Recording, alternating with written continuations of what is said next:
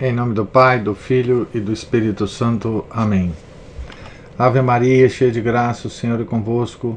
Bendita sois vós entre as mulheres, bendito é o fruto do vosso ventre, Jesus. Santa Maria, Mãe de Deus, rogai por nós, pecadores, agora e na hora de nossa morte. Amém. São Felipe Neri, rogai por nós. Nossa Senhora de Fátima, rogai por nós. Em nome do Pai, do Filho e do Espírito Santo. Amém. Então, aqui estamos na página 560 da biografia de São Paulo Apóstolo, escrita pelo padre Joseph Rosner. Na, no último parágrafo da página, mesmo agora, encerrado naquelas prisões, volta a tremer mais uma vez o sismógrafo daquela vida tão agitada por terremotos de todo tipo. Mas o apóstolo eleva-se novamente ao plano sobrenatural e abre-se a essas amplas perspectivas da fé que dão paz e segurança à alma em todas as tribulações. A nossa felicidade eterna não se encontra nas nossas débeis mãos, nem se mede pelos nossos méritos, por demais insignificantes. Antes procede de um ato de amor eterno e de uma escolha da graça divina. Deus escolheu-nos, não fomos nós que o escolhemos.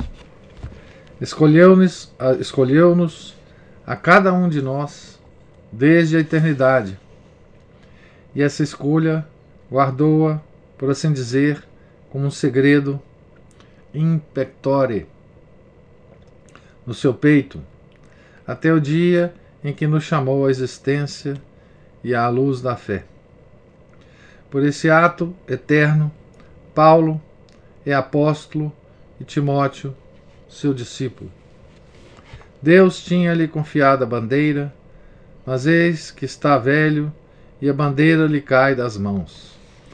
É hora que Timóteo a empunhe e a levante bem alto, transmitindo-a a homens que sejam dignos de confiança. Deve ser um destemido soldado de Cristo, um combatente segundo as regras de Cristo, um agricultor diligente e fiel à gleba que o alimenta. 2 Timóteos 2 Timóteo 2, versículos 1 a 7. O inquebrantável fundamento da fé contra as heresias gnósticas é o dogma da dupla natureza de Cristo, a sua verdadeira humanidade, como descendente de Davi, e a sua divindade, graças à qual ressuscitou. Por essa doutrina, Paulo quer sofrer e morrer como um malfeitor e participar do sofrimento de Cristo. O aspecto místico dos problemas é sempre mais real para o apóstolo do que o aspecto visível. Para longe a negação de Cristo, para longe a traição, para longe a infidelidade. A fidelidade é o traço característico mais pronunciado do apóstolo. Novamente volta a erguer-se diante dos seus olhos a Igreja, como a poderosa e divina obra dos séculos futuros. Sobre a fachada brilha esta inscrição: O Senhor conhece os seus. A Igreja é uma grande família e nela também se encontram filhos mal orientados. Uma igreja que não estivesse exposta a perseguições, que se instalasse comodamente neste mundo e buscasse os êxitos desta terra, não poderia ser a esposa do crucificado. A verdadeira esposa de Cristo recebeu do Senhor o tesouro da Sagrada Escritura e a vocação missionária, e este consolo basta-lhe. 2 Timóteo 3, versículos de 1 a 17. Estamos no outono de 67 e segunda sessão do tribunal está prestes a realizar-se. Paulo sabe que essa sessão terminará com a sua entrada no reino celestial. Já não tem ilusões. Quanto a mim, eh, abre aspas. Quanto a mim, estou já para ser oferecido em libação e o tempo da minha dissolução avizinha-se. Fecha aspas, 2 Timóteo 4, versículo 6. E redige o seu próprio epitáfio. Abre aspas, combati o bom combate, concluí a minha carreira, guardei a fé. De resto, está-me reservada a coroa da justiça, que o Senhor, justo ju juiz, me dará naquele dia. 2 Timóteo 4, versículos 7 e 8. É a imagem do lutador na arena e do corredor no estádio de Deus. O apóstolo recorda a hora do seu chamamento na estrada de Damasco, quando lhe for imposto o fardo da vocação para o apostolado. Tinha então prestado o seu juramento a essa bandeira e prometido fidelidade até a morte. E guardou essa fidelidade desde o dia em que, inclinou, em que inclinou humildemente a cabeça sob a mão de Ananias, até aquele em que a inclinará sob a espada do carrasco. Abre aspas, apressa-te a vir ter comigo antes do inverno. Fecha aspas. Não sabemos se Timóteo conseguiu chegar a Roma a tempo de encontrar com, com vida o seu mestre. Se a Epístola aos Hebreus foi escrita em Roma, a hipótese é verossímil. Abre aspas. Sabeis, sabeis que o nosso irmão Timóteo foi posto em liberdade. Fecha aspas. Hebreus 13, versículo 23. Neste caso, o discípulo desprezou o perigo para permanecer junto ao seu pai espiritual e compartilhar com ele o cárcere.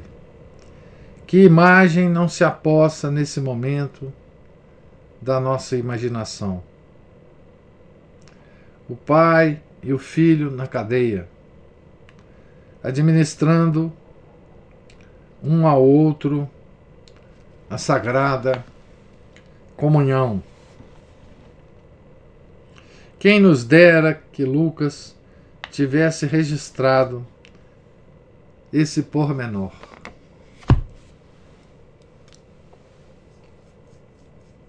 É de se imaginar é, o que ele chama de pormenor, né? Timóteo, São Timóteo e São Paulo na prisão né, de Roma. Namorada Celestial é o título desse item, que é o último item aqui do capítulo, que é o último capítulo também, né?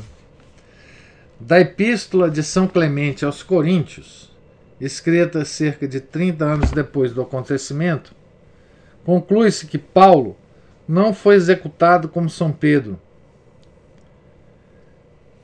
sem formalidades e unicamente como inimigo do bem público, hostes públicos, mas como cidadão romano, condenado a morrer honrosamente pela espada depois de um processo judicial conduzido com toda a formalidade.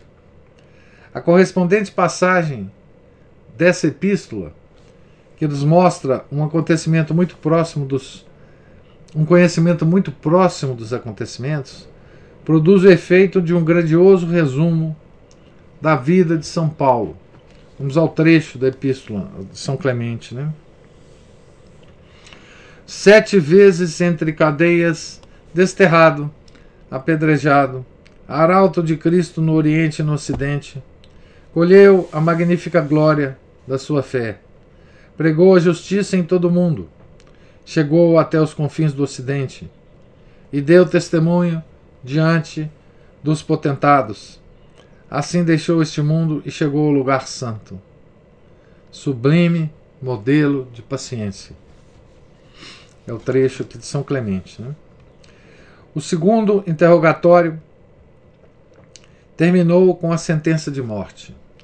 O melhor e o pior homem daquele século encontraram-se frente a frente. O direito coberto de ferros, o crime sentado no trono. Paulo não era nenhum desconhecido para a morte, nem ela o era para Paulo. Havia encontrado tantas vezes sob formas tão diversas. Como escreveu aos seus coríntios, que de lá para cá aprendera a olhá-la ainda mais profundamente nos olhos, a contemplar o seu descarnado esqueleto, a sopesar o seu pétreo coração. Desde há muito aprendera a morrer antes de morrer, com um arroubamento do místico. E agora ia encontrá-la pela última vez num duelo decisivo e irrevogável. Não se pense que Paulo aceitou a morte como coisa fácil. O homem da antiguidade temia a morte. Sócrates teve de recorrer a toda a sua dialética para enfrentá-la. E Epicteto tentou discutir com ela e pô-la em ridículo, como se fosse um espantalho para crianças. Mas nenhuma dessas saídas deixa de lembrar-nos o estratagema do menino que, ao atravessar de noite uma floresta sombria, começa a assobiar para espantar o medo. Paulo encarou a morte com gravidade. Para essa grande realista, desculpe, para esse grande realista, ela era o último inimigo a defrontar. Mas o apóstolo não recua. Tinha-lhe já arrancado o aguilhão. 1 Coríntios 15, versículo 55. Dirigindo toda a sua vida para Cristo. Agora, despojado dos últimos restos da sua personalidade antiga, jaz na noite escura da sua masmorra e a sua alma reflete como um espelho límpido a imagem do crucificado. A oferenda sagrada e litúrgica da sua carreira apostólica ganhava agora o seu último e supremo significado. Certa manhã, o velho apóstolo foi levado por um grupo de litores ao longo da via Ostiense, passando pela porta Trigemina e depois pela pirâmide de Céstio. No ponto onde hoje se ergue a Basílica de São Paulo Extramuros, deixaram a estrada à esquerda, avançando pelas pastagens. Uma lenda romana, paralela à da Verônica, conta que neste momento se aproximou do apóstolo uma cega, chamada Petronila, que lhe ofereceu seu véu para vendar-lhe os olhos. Aqui tem uma nota, né? Dizendo assim: Numa antiga porta de bronze da Basílica de São Pedro, em Roma, observa-se um relevo que mostra São Paulo devolvendo à cega Petronila o véu que ela lhe havia oferecido, quando era conduzido ao lugar do suplício. Quando a jovem o coloca sobre os olhos, recobra repentinamente a vista. Com um derradeiro olhar, Paulo contemplou o vale do Tibre à sua direita e à esquerda a Via Ápia, que recorrera seis anos antes para entrar em Roma. Pela Via Laurenciana, chegaram depois de uma meia hora de marcha a um vale úmido, o Pântano Salviano, denominado Aque Salvie, perto do terceiro marco militar, onde hoje se ergue o convento trapista de Terre Fontaine, entre altos eucaliptos. Se não houvesse uma forte tradição nesse sentido, ninguém teria tido a ideia de fixar a execução num lugar tão deserto. Apesar de a decapitação fora dos muros da cidade corresponder a um antigo uso romano. Delicadamente, a lenda põe na boca de Paulo uma derradeira oração em voz alta, na mesma língua com que o ressuscitado chamara o perseguidor de Damasco. Foi aqui que a sua cabeça tombou e a sua boca se fechou para sempre. Essa boca que só tinha pronunciado palavras ungidas por Cristo. Outra lenda antiga que pretende mostrar-nos o local onde os dois príncipes dos apóstolos se despediram um do outro antes de serem levados para o lugar do suplício, exprime a união que a morte de ambos estabeleceu entre os judeus cristãos e os cristãos vindos da gentilidade, bem como a união definitiva da Igreja sob a direção de São Lino, o novo Papa. Mãos cristãs enterraram o corpo do apóstolo a duas milhas do lugar do suplício, numa propriedade agrícola da matrona romana Lucina, onde se ergue a atual Basílica de São Paulo extramuros. Significativamente, não há sepulturas cristãs, mas apenas pagãs, nas proximidades do cemitério onde repousou o corpo do apóstolo dos gentios. A arqueologia mais recente confirmou essa antiga tradição. Aliás, que outro motivo poderia ter levado os cristãos a construir essa igreja num local tão afastado das moradias da comunidade e exposto às inundações do Tibre? O corpo do apóstolo permaneceu enterrado numa sepultura singela até a perseguição do imperador Valeriano, no século III, quando o Estado procurou pilhar os tesouros dos cristãos e destruir os seus cemitérios. Os cristãos romanos transferiram então os corpos dos dois apóstolos, Pedro e Paulo, para as catacumbas de São Sebastião, na Via Ápia, e a igreja sentiu-se de tal modo reconhecida pela salvação dessas preciosas relíquias que comemora esse dia, 29 de junho, com a festa litúrgica dos dois apóstolos. O Papa São Silvestre trasladou novamente as duas relíquias para suas sepulturas primitivas, nas igrejas construídas sobre os seus antigos túmulos por Constantino.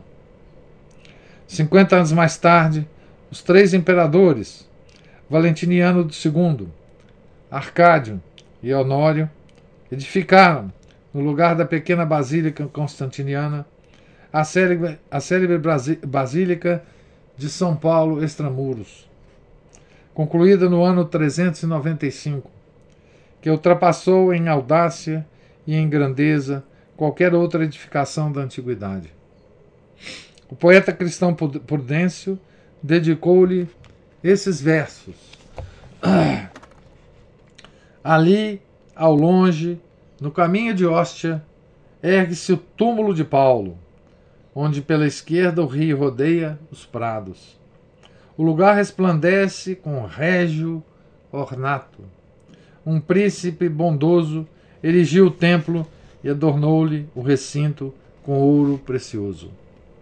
Recobriu as vigas com lâminas de ouro, para que no seu interior toda a luz seja dourada, como os raios do sol ao amanhecer. Colunas de mármore de paros, distribuídas em quatro fileiras, sustentam a áurea filigrana. Isso é poeta Prudêncio, né? descrevendo a Basílica de São Paulo Extramuros.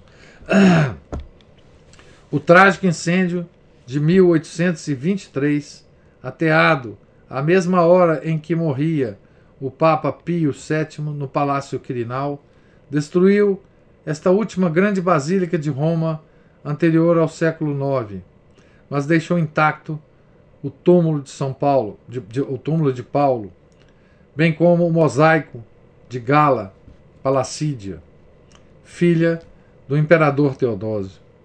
O edifício atual, construído com as ofertas de toda a cristandade, respeitou as antigas dimensões e por isso produz uma impressão de grandeza, mas é incapaz de comunicar a suave seriedade e beleza do templo antigo. A inscrição gravada no altar da confissão resume, de um modo admirável, com as próprias palavras de Paulo, a natureza e o segredo do apóstolo dos gentios.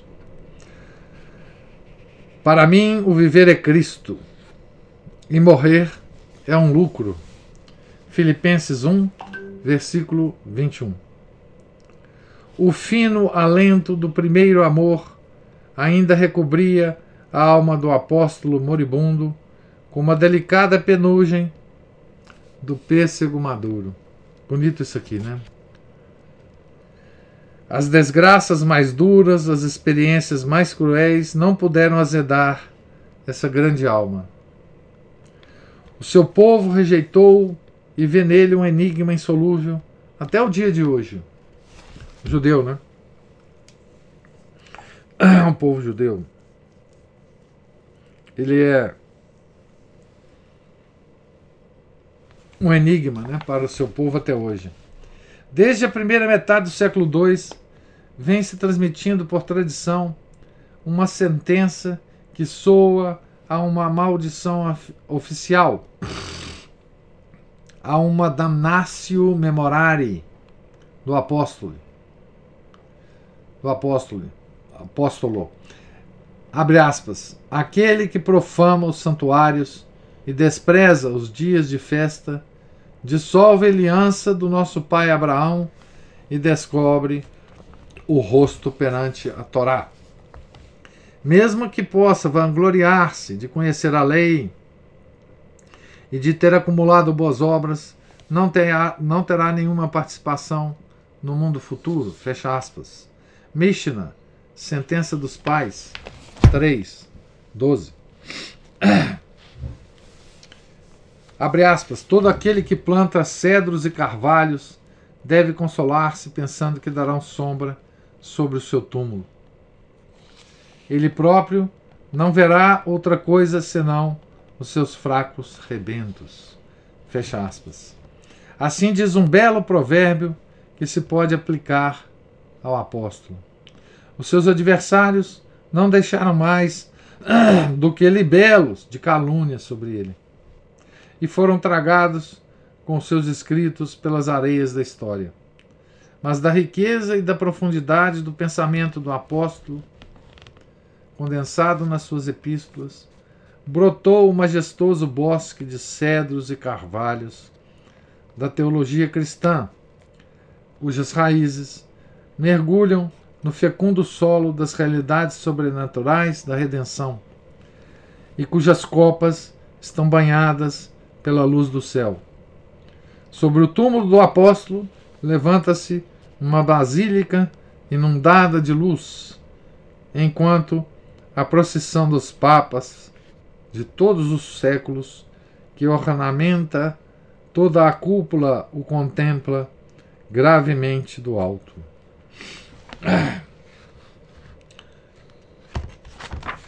Aqui termina o último capítulo. E vamos agora para duas páginas do epílogo.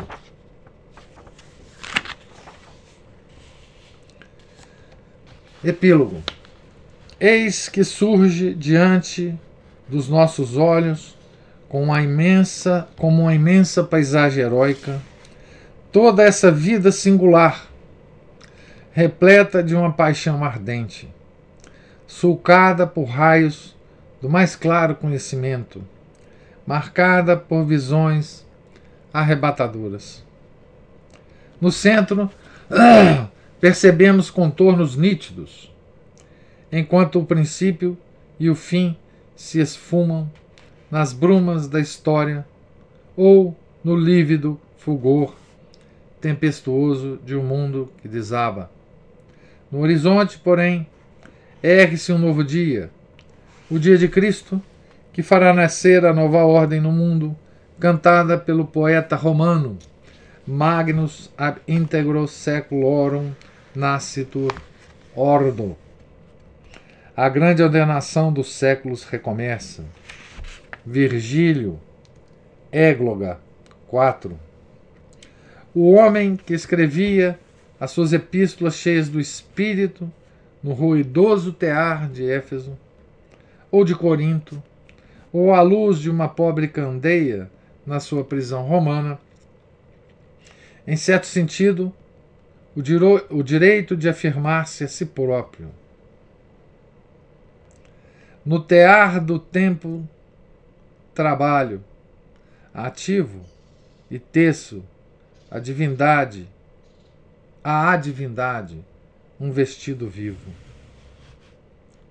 Se algum homem teve o direito de gloriar-se por ter tecido a artística tapeçaria da civilização ocidental com a trama de Deus, esse foi, por certo, o tecelão e fabricante de panos de Tarso, aquele que teceu a tapeçaria da civilização ocidental. Né? Paulo pertence, sem sombra de dúvida, ao reduzido número dos homens verdadeiramente grandes e ao dos principais fundadores do Ocidente cristão. Em que consiste a sua grandeza pessoal? Tudo que é grande é simples e simplifica os variados aspectos da vida. Essa frase também, bem que a gente podia gravar isso na memória, né? Tudo o que é grande é simples e simplifica os variados aspectos da vida. O mundo judaico e helênico em que Paulo viveu só sobrou há muitíssimos anos no esquecimento. Os problemas e as circunstâncias em torno dos quais girou a grande luta pela liberdade da sua vida estão ultrapassados há séculos.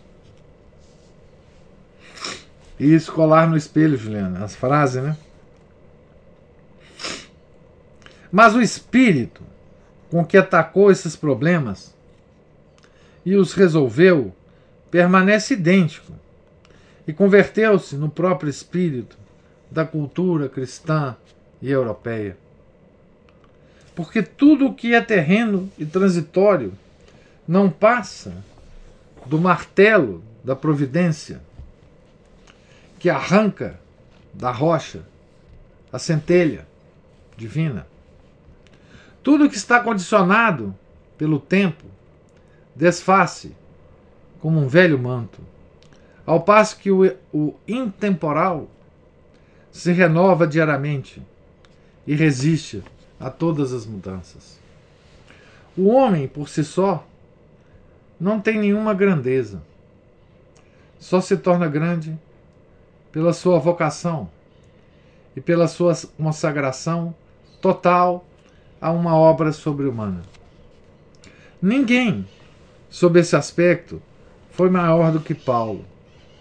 A completa absorção e extinção do próprio eu em Cristo. Este é o segredo da sua grandeza.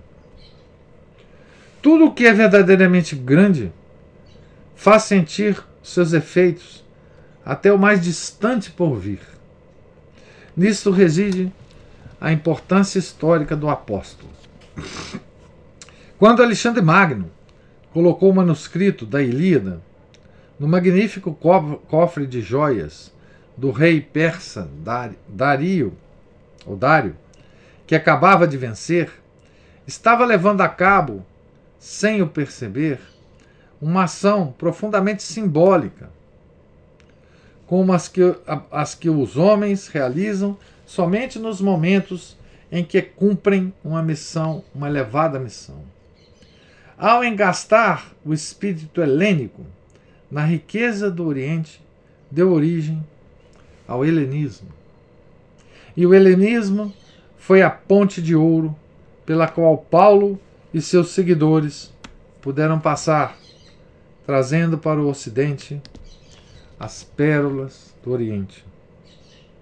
Também nós não podemos perder de vista que o homem que deu forma ao novo espírito social, nele fundindo a doutrina do seu divino mestre e o que havia de nobre na herança da humanidade antiga, não foi outro senão Paulo de Tarso. A ética cristã paulina foi o elemento de ligação entre o tempo passado e o atual. Quase dois mil anos de história cristã e ocidental se moveram dentro dos seus parâmetros da ética paulina. Né? Ao tirar as últimas consequências do pensamento do seu divino mestre, Paulo significou também nada menos que a superação definitiva do judaísmo como religião universal. Quando lhe caíram as escamas dos olhos em Damasco, descobriu o elemento absolutamente novo e renovador do cristianismo. Portanto, não recebeu o impulso decisivo da carne nem do sangue, mas do alto. Quem não tiver em conta esse elemento intemporal, universal e sobrenatural de Paulo, jamais encontrará solução para o problema do apóstolo e da sua obra. Esse problema não pode resolver-se nem com a fórmula de Paulo, o judeu, nem com a fórmula, nem com a de é, Paulo, o helenizante, mas somente com esta outra, superior às duas, Paulo, o cristão. O apóstolo não é produto híbrido das duas culturas. Abre aspas. Se alguém, pois, está em Cristo, é uma nova criatura. Passaram as coisas velhas, eis que tudo se fez novo. Fecha aspas, 2 Coríntios 5, versículo 17. Foi somente como cristão que o apóstolo pôde fazer-se tudo para todos. Expressão entre aspas, porque, porque é expressão de Paulo. Né? Se o seu caminho o tivesse levado à Germânia, ter-se-ia feito germano para os germanos, como se fez grego para os gregos. Assim o compreenderam todos os grandes santos e missionários da igreja. Este é o espírito de Paulo. A sua mensagem para todos nós, o legado que deixou ao apostolado cristão de todos os tempos. Então assim termina em alto, em ponto alto, né? A biografia de São Paulo Apóstolo por um grande é, admirador dele, né? Padre Joseph Rosen. É, que escreveu uma biografia que Paulo deve ter ficado é, satisfeito lá no céu, né? É uma biografia extraordinária. Né? É... O que comentar, né?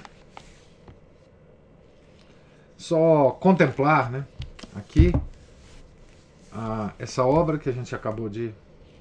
E agradecer a vocês né, a oportunidade de me ouvir aqui durante 82 aulas.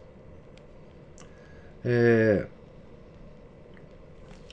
até que a gente acabasse aqui, né? Vocês me aguentarem até vocês, a, a gente acabar aqui, nós estamos hoje na na octagésima segunda aula, 82 aulas, né?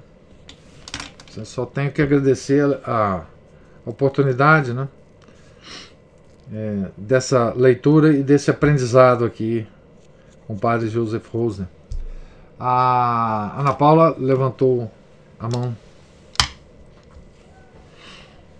O Márcio me chamou a atenção sobre como que essa tradutora também fez um trabalho primoroso. Ela preservou toda a beleza do que o padre Rosner dizia no português. Não, essa tradução, olha, essa tradução é, é, é maravilhosa. É uma coisa impressionante. E a edição também é muito, é, muito cuidadosa, né? Você não encontra erros de é, datilografia aqui, erro de impressão. É, é, raro se encontrar alguma coisa. Essa edição é absolutamente extraordinária da, da Quadrante, viu? Incrível, incrível. A, a, o jeito dela traduzir, né? Porque foi traduzido provavelmente do alemão, né? É, é muito é muito, é muito cuidado essa obra, né? Parece que a Quadrante, os, os editores aqui, eu não sei se a Quadrante pegou esse texto de outras traduções, enfim. Mas é, os editores tiveram o cuidado proporcional, né? É, da obra que o padre, o, da, do cuidado que o padre Rosner teve de escrever a obra, né? É uma coisa absolutamente extraordinária o, o Márcio observou muito bem, muito bem. É uma coisa muito bela. Muito bela. E uma outra coisa que eu queria dizer, professor, é que ontem a Juliana disse que estava aí se debulhando em lágrimas. E eu acredito que as lágrimas, sejam elas de alegria ou de tristeza, ela elas criam vínculos mais fortes entre as pessoas, sabe? Aqueles com quem a gente compartilha as nossas lágrimas, normalmente não são mais caros. E eu acredito que as pessoas que estão aqui sempre de manhã, é, elas, elas estruturaram, elas estreitaram esses vínculos. E isso, inclusive, eu incluo aqui o, o seu Lassance com seus comentários, né? Que fez cada comentário maravilhoso que o senhor. Grande Lassance Pimenta. Chamou atenção para eles. É, no meu caso também, tem uma, uma, uma xará minha, Ana Paula, que disse que tem um caderninho lá que para anotar os comentários que o senhor faz. E gra graças a Deus, né? O senhor, é, professor, o senhor seguiu a vocação do senhor, né? O senhor é um verdadeiro devoto de Nosso Senhor Jesus Cristo. E os, os devotos, eles têm uma, uma, uma prontidão, né? uma disposição para se colocar ao serviço. Então, muito obrigada ao senhor. O, o Ana Paula, sabe de uma coisa? Vocês estão escutando, né? Vocês podem derramar as suas lágrimas aí do lado de vocês, né? Sem, é, sem aparecer, né? Sem dar o vexame das lágrimas. Vexame normalmente é o que se se pensa das lágrimas, né? Mas eu aqui, quantas vezes, né? Eu não sei se vocês observaram, né? Eu tive que segurar as minhas, né? Porque Sim. essa leitura, ela é curioso, né? Porque essa é a minha segunda leitura e, e do livro, né? Completo, mas eu já li esse livro várias vezes em partes, né? É, procuro a, de vez em quando as partes que me, me ocorrem naquele momento ler e tal. E cada vez que a gente lê, a gente se emociona, né? Com Bem, com a história, obviamente, de Paulo, né, mas com a forma de contar do Padre Rosner. Né? Então, assim, é, esse livro é aquele que, que uma vez lido, né, nos acompanha. São, não são muitos livros que acontece isso, né? Alguns livros são muito importantes, mas é, uma vez lido, você guarda o essencial do livro e leva um pouco do livro durante a sua vida, mas é, ele não, ele te acompanha enquanto memória, né? Mas esse acompanha enquanto um livro físico mesmo, né? Que você pode, enfim, é, manusear e, e, e, revisitar, né? Enfim, é, é um daqueles livros que são são inseparáveis da gente. Né? Para mim, pelo menos, esse livro é, se tornou assim, né? De, depois que eu. Eu comprei ele em fevereiro de 2010. Está né? Aqui escrito na página aqui. Então tem é, 21 anos que eu tenho. Não, 11 anos que eu tenho esse livro, né? Então já, já, já, já, já o descobri muito tarde, né? É, na verdade, não foi muito tarde, porque na verdade ele foi traduzido, né? Eu acho que em 2008. É, então foi, foi, enfim, dois anos depois que ele foi traduzido. Mas se a gente descobrisse esse livro mais cedo na vida, seria tão bom, né? Ah, então, enfim, foi uma jornada extraordinária essa nossa, né? Eu comecei a leitura desse livro no dia 5 de abril deste ano, né? Então, é, 5 de abril, abril, maio, junho, julho. É, quatro meses de leitura, né? Então, foram quatro meses de elevação da alma, né? Para mim, foi extraordinário. Há um tempo para cada coisa, sim. Eu não estou reclamando, né, assim, de que eu tenha descoberto tarde, não. Graças a Deus eu descobri a tempo, né? Hum. O livro. Mas assim. É isso. Pergunto se, se tem alguém mais para. Diga, Juliana. Eu. Não, é claro, eu entendi que o senhor. a colocação não foi essa, mas assim. Deus sabe o momento certo da gente escutar cada coisa e aprender cada coisa e uma folha não cai da árvore sem que Deus não queira. Hum.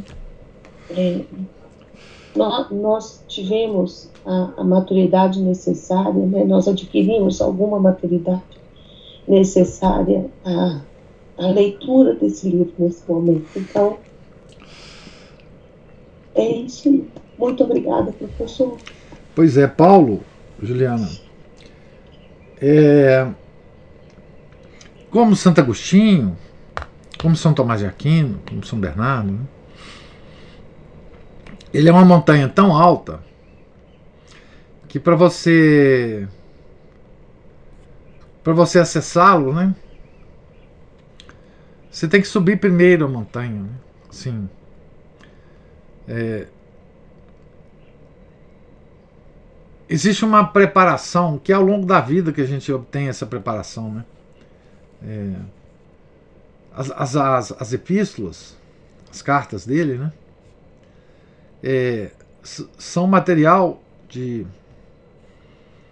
é, que, que a gente deve consultar ao longo da vida, né?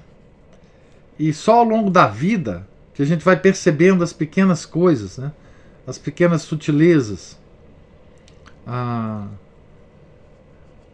Agora, o livro do, do padre Joseph Rosa, né, eles nos, nos, uh, nos ajuda demais a subida mais rápida da montanha, né? Então, é, quer dizer, agora, né? É, eu creio que nós estamos muito mais preparados para para ler as epístolas, né? porque quando a gente lê as epístolas, é, sem o devido conhecimento da vida do, do, do, de Paulo de Tarso, né? A gente não percebe as pequenas sutilezas, né? quando a carta foi escrita, em que ambiente, contra que erros a, as cartas foram escritas, né? muitas delas corrigindo as, as igrejas que Paulo fundou. Né? É, quando a gente vê não é, as, as leituras é, das, das missas, né, das cartas dele, é claro que um bom padre né, sempre coloca o, nas homilias o aspecto mais importante de cada trecho dessas cartas, né? mas a gente fica com uma visão, digamos assim, fragmentária da obra de Paulo né? na nossa cabeça.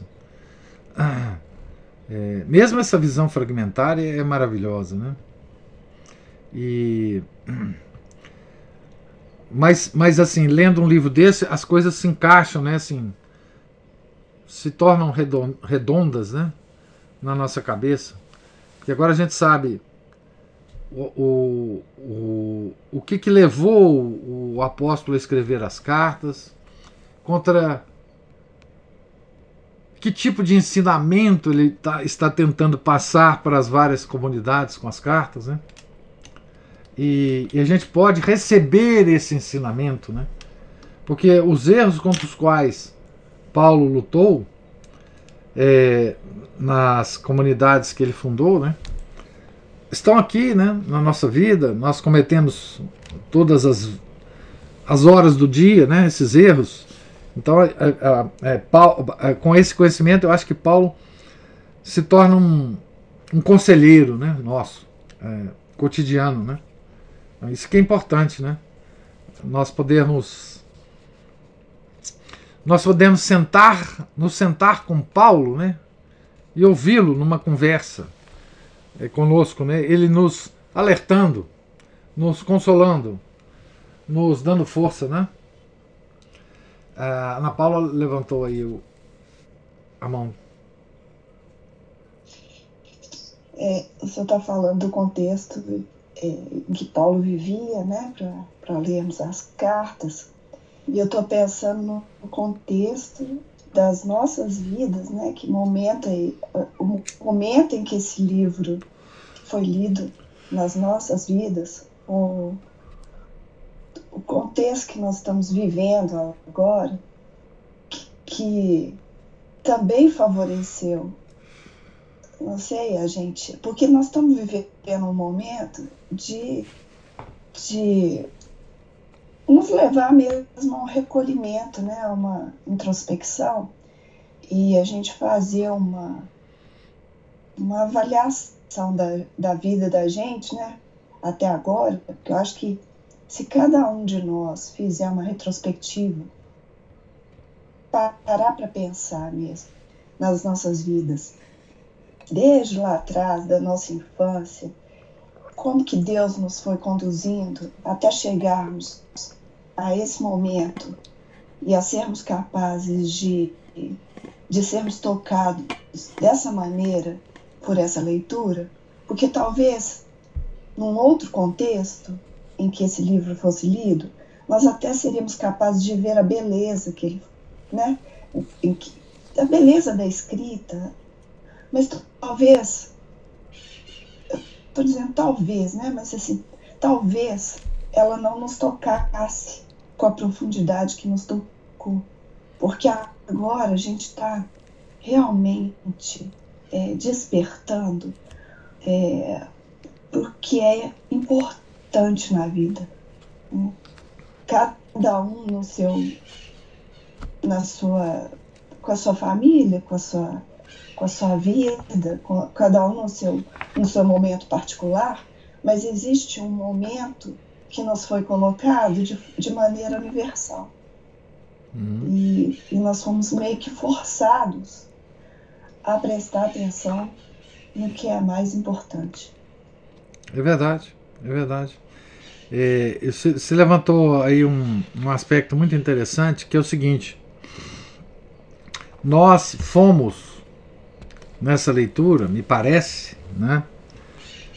Além da estética da escrita, porque a estética ela é muito sedutora, né? a estética do, do, do, do padre Rosner, né? o jeito dele escrever. Né? É, e nós conseguimos fazer uma operação que é muito difícil. Eu informo para vocês que é muito difícil. Você é uma operação de leitura das mais sutis, que é você caminhar para além da estética do escritor e atingir o âmago do que ele está nos dizendo.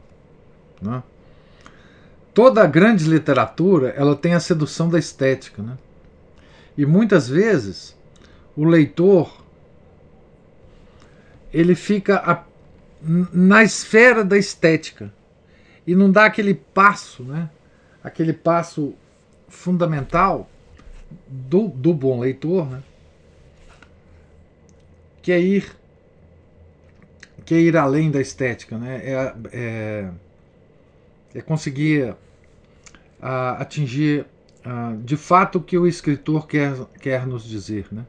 Porque a, a estética é uma parte apenas da, de qualquer arte. Né?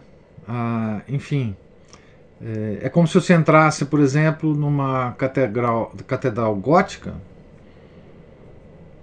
é, e percebesse apenas a estética do, do, do gótico, né? Se achasse bonito, né? Aquela coisa, aquela construção, encarasse aquilo ali como uma espécie de, de museu, né? É, que, que é muito comum hoje em dia, né? Essa é muito comum hoje em toda em toda grande realização católica, né, as pessoas se perderem na estética. Né? Nós é, estávamos outro dia comentando sobre a estética da missa antiga, né? que as pessoas ficam, ficam atraídas pela missa apenas no nível estético. Né? Então, assim, é, a operação de ir além da estética é importantíssima. Né? Eu acho que com essa leitura a gente conseguiu um pouco atingir essa coisa, né? A, a gente ver a figura por trás da estética, né? Nós conseguimos viver, né? É, muito agradavelmente por causa da estética, né? É, a, a, a vida desse homem extraordinário, né? Esse homem. Sim. Professor Sal Maria.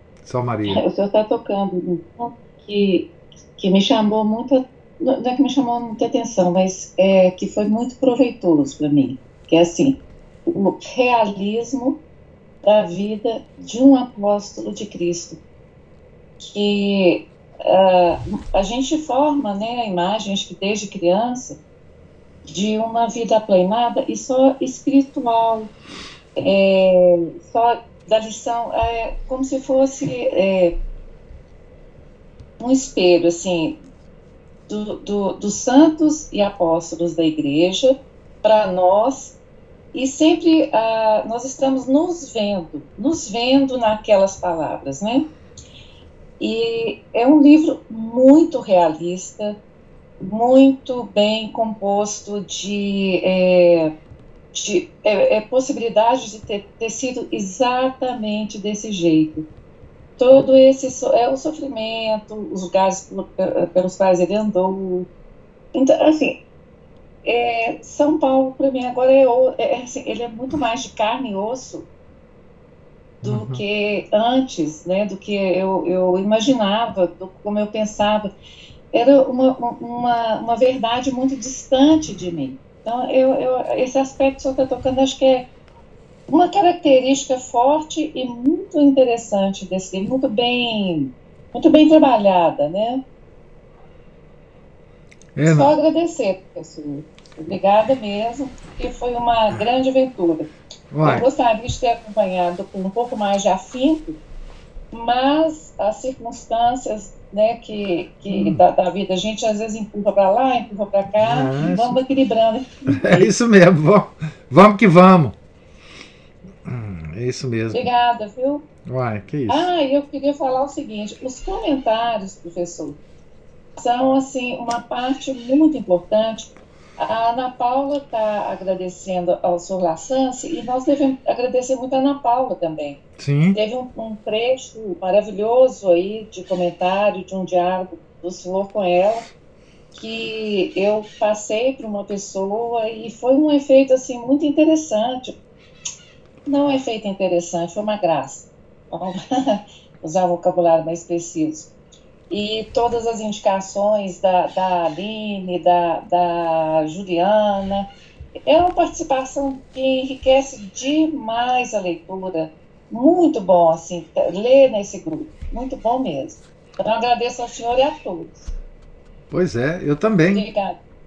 Eu também, porque, assim, é, essa leitura a, comum, né, ela enriquece demais, né, quer dizer, é, eu seria incapaz de reler esse livro nesse alto nível que nós lemos, né? Assim, é, essa, quer dizer, porque cada um recebe esse livro de uma forma, né?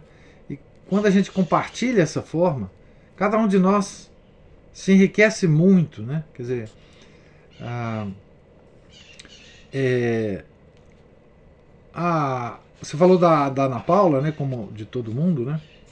O que eu sinto é que essa, essa leitura, né, ela ela arranca de nós as coisas mais profundas que a gente tem e, e, e, que a gente não sabia que tinha, né? Então, assim, a partir das dúvidas, dos comentários, dos, é, das observações, cada um de nós saiu extremamente enriquecido dessa leitura, né? É, é impressionante como é que como é que é, é, essa atividade, né? Ela ela arranca, né? Lá do fundo da nossa alma as coisas que nem mesmo cada um de nós sabia que tinha. Né? Imagino que a, a Ana Paula eh, também ao longo das leituras, né?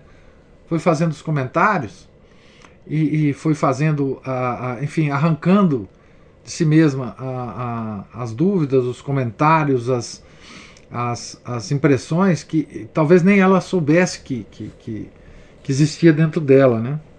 fazendo as conexões. Né? Porque o mais importante de uma leitura, né?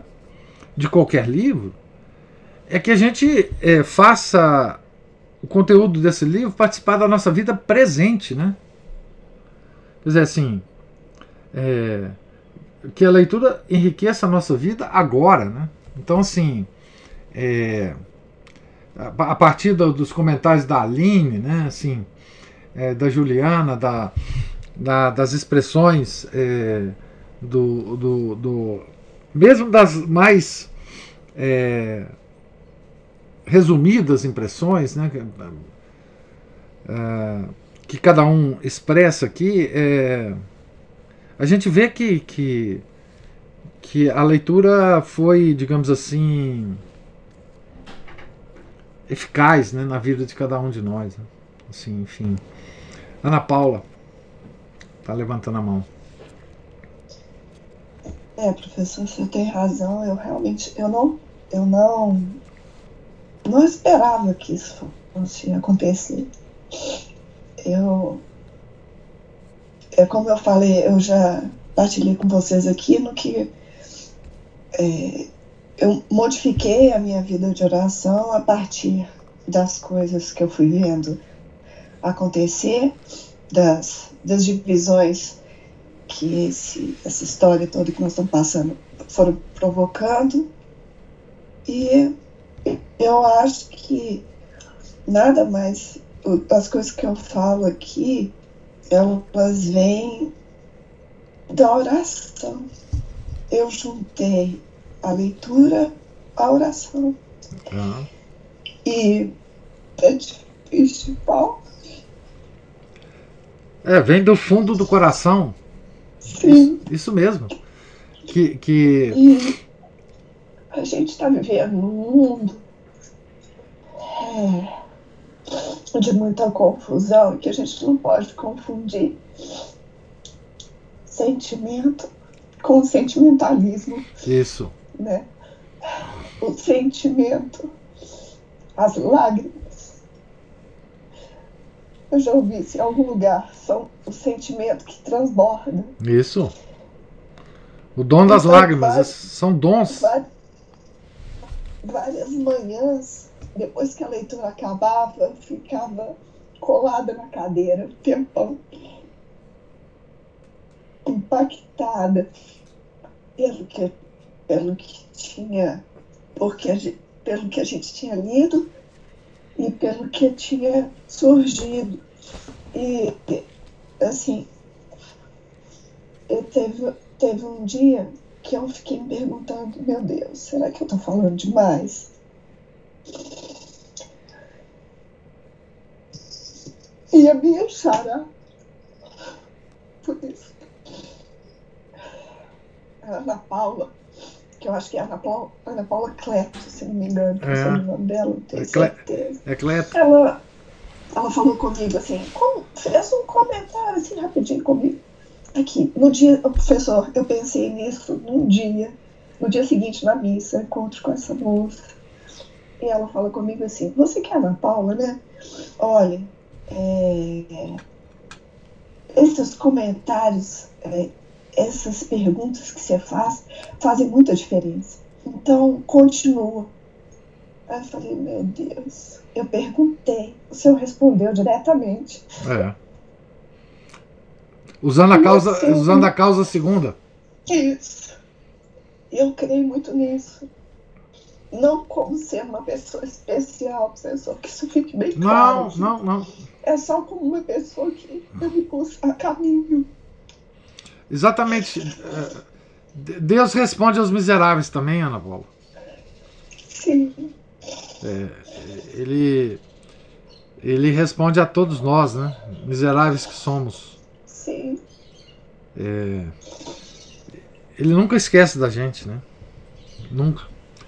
É, ele quer nos salvar, né? Ah, ele quer fazer valer o sangue do seu filho na cruz, né? Então, assim, ele está sempre cuidando de nós. Esse cuidado é, especial que ele tem conosco, né? É, e... Cada, e cada vez que a gente vê esse cuidado, a gente vê o quanto mais miseráveis nós somos, porque nós seríamos incapazes de um milionésimo, talvez, desse cuidado é, com alguém. É, essa coisa da delicadeza de Deus é uma coisa assim impressionante.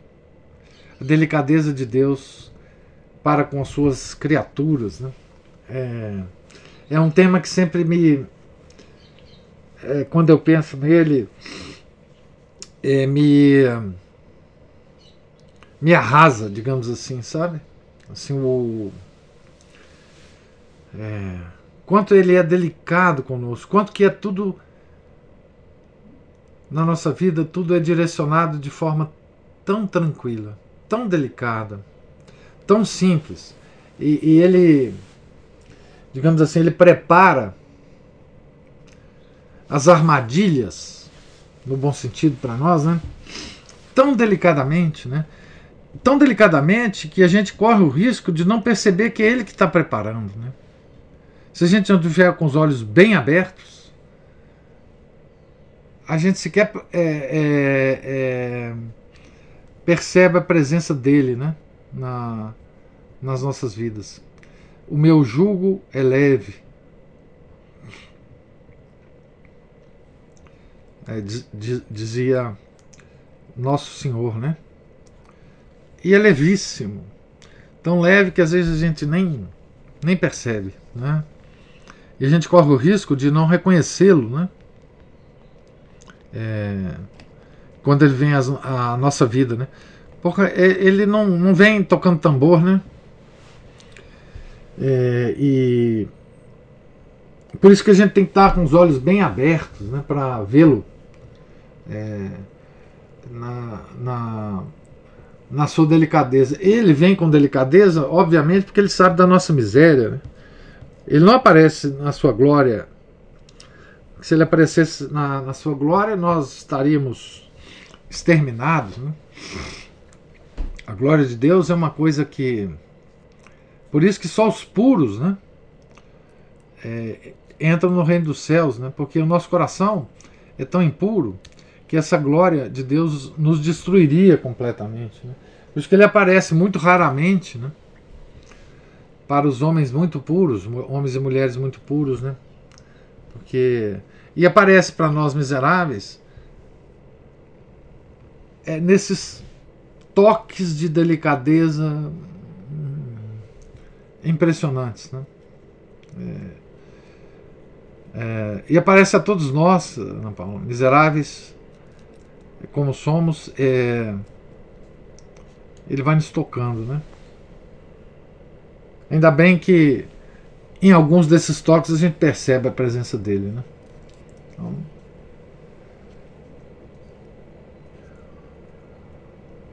a Aline está falando aqui, grande biografia para nós que não teremos como andar por onde o padre assim o fez. É, o padre andou. O padre andou pelos caminhos de São Paulo. Sutilmente nos envolve. Pois é, mas é, é só que a, essa, essa, esse, esse envolvimento que Deus faz da gente, né? A gente precisa perceber, né, Aline? Ele faz isso com todo mundo.